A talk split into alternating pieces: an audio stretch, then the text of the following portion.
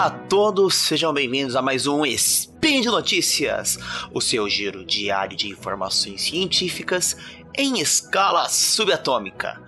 E hoje, dia 2 Lunan, do calendário Decatrian, ou então dia 10 de outubro de 2021, domingão, eu trago para vocês mais um spin sobre educação.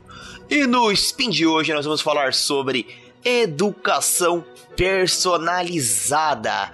Então, solta a vinheta. Speed Notícias.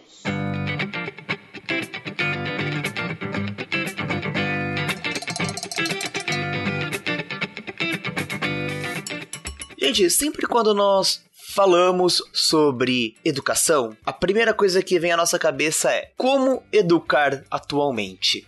Como nós podemos buscar um novo caminho, uma nova rota pedagógica em pleno século XXI, que nós já estamos aqui, ó, enquanto o dia está começando, o século já está andando e nós ainda estamos naquele modelo fordista de educação, aquele modelo ultrapassado, aonde cada os alunos ficam enfileirados e ficam condicionados a um professor apenas na frente da sala de aula, com ele como um tutor, como o dono do conhecimento. Infelizmente, isso ainda é realidade em muitas escolas brasileiras, principalmente nas escolas da rede pública. E aí nós temos aquele dilema: o que nós estamos fazendo para melhorar esse cenário? Essa semana eu andei gravando uma participação de um evento onde eu tinha a estudiosa Linda Nathan da, da Universidade de Harvard e ela falou sobre uma questão muito interessante que é sobre a educação personalizada. É um termo que não é novo na área do, da educação, mas a cada dia que passa você está ouvindo muito mais ele, está ouvindo muito sobre as inovações que ele está trazendo. E é claro que eu não podia deixar de trazer este assunto para vocês. Então eu trouxe, eu separei para vocês hoje é, três artigos que eles falam sobre diferentes momentos, diferentes abordagens da educação personalizada e, é claro, tudo aquilo que está atrelado a elas. Onde eu vou falar primeiro sobre o artigo chamado As legislações educacionais que fundamentam o uso de tecnologias digitais para o ensino no Brasil, um olhar sobre os dias atuais. Esse artigo ele é bem recente, ele foi lançado aí no mês de julho e ele fala justamente sobre a legislação, porque com a pandemia, principalmente aqui no Brasil, nós tínhamos uma legislação que não permitia o ensino digital para a educação pública, para a educação básica. E é claro, com esse tempo de pandemia, com, a, com as novas necessidades educacionais, houve essa flexibilização. E junto com isso, nós temos a questão da Base Nacional Curricular, a famosa BNCC, que ela já trazia a questão das rotas pedagógicas. Entre elas, ela falava sobre a personalização do ensino, ou seja, sobre o ensino personalizado.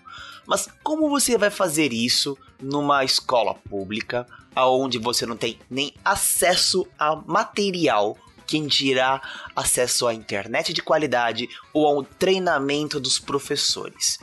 Esse artigo ele aborda justamente essa necessidade e também faz o contraponto com a, com a realidade.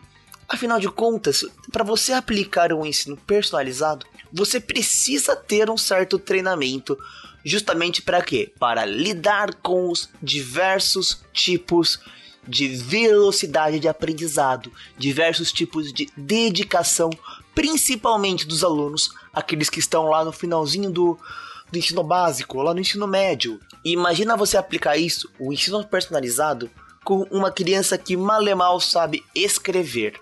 Então ele tem vários desafios que aborda justamente a postura do professor.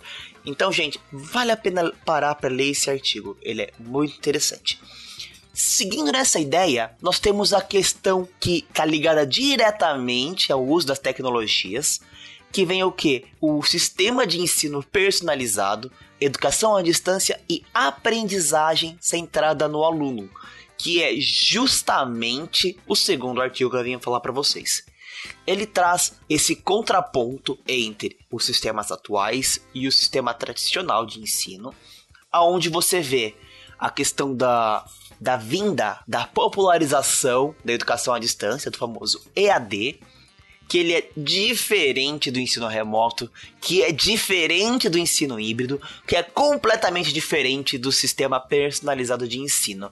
Afinal de contas, você vai parar e vai dar de conta, vai dar de cara com um aluno que mal e mal sabe como direcionar o seu estudo e o professor tem que estar preparado. E é claro que aqueles professores que já trabalham com, EAD, com EAD, principalmente os professores universitários, já têm uma certa mudagem, uma certa plasticidade em se adaptar.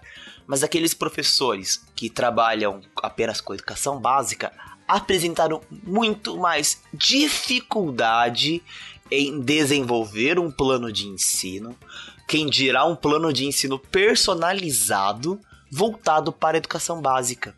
E aí vem aquela questão fundamental que é tratada no meu terceiro artigo que eu trago para vocês, que é o que é educação personalizada afinal. E nesse artigo ele traz uma comparação muito bacana entre a autonomia, a tutoria e o traçado de rotas educativas. Vale lembrar que nós temos um grande educador brasileiro, Paulo Freire, em seu livro Pedagogia da Autonomia, Pedagogia do Oprimido, que ele traz esses pontos já antigamente. E hoje nós vemos ainda mais que ele não era um assunto antigo, mas está cada vez mais nos nossos dias atuais. Gente, por hoje é só. Espero que vocês tenham gostado desse papo sobre educação personalizada.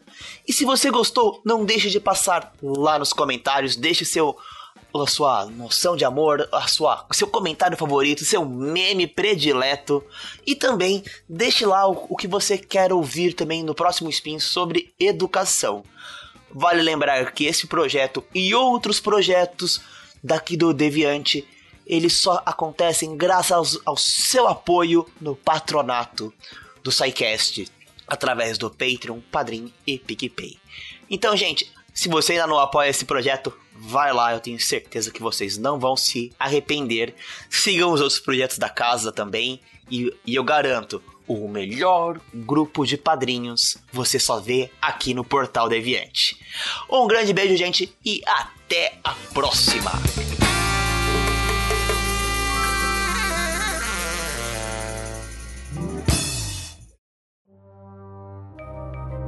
Este programa foi produzido por Mentes Deviantes.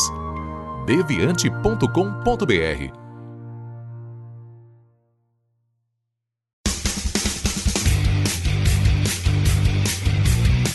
Cortes, edição de podcast.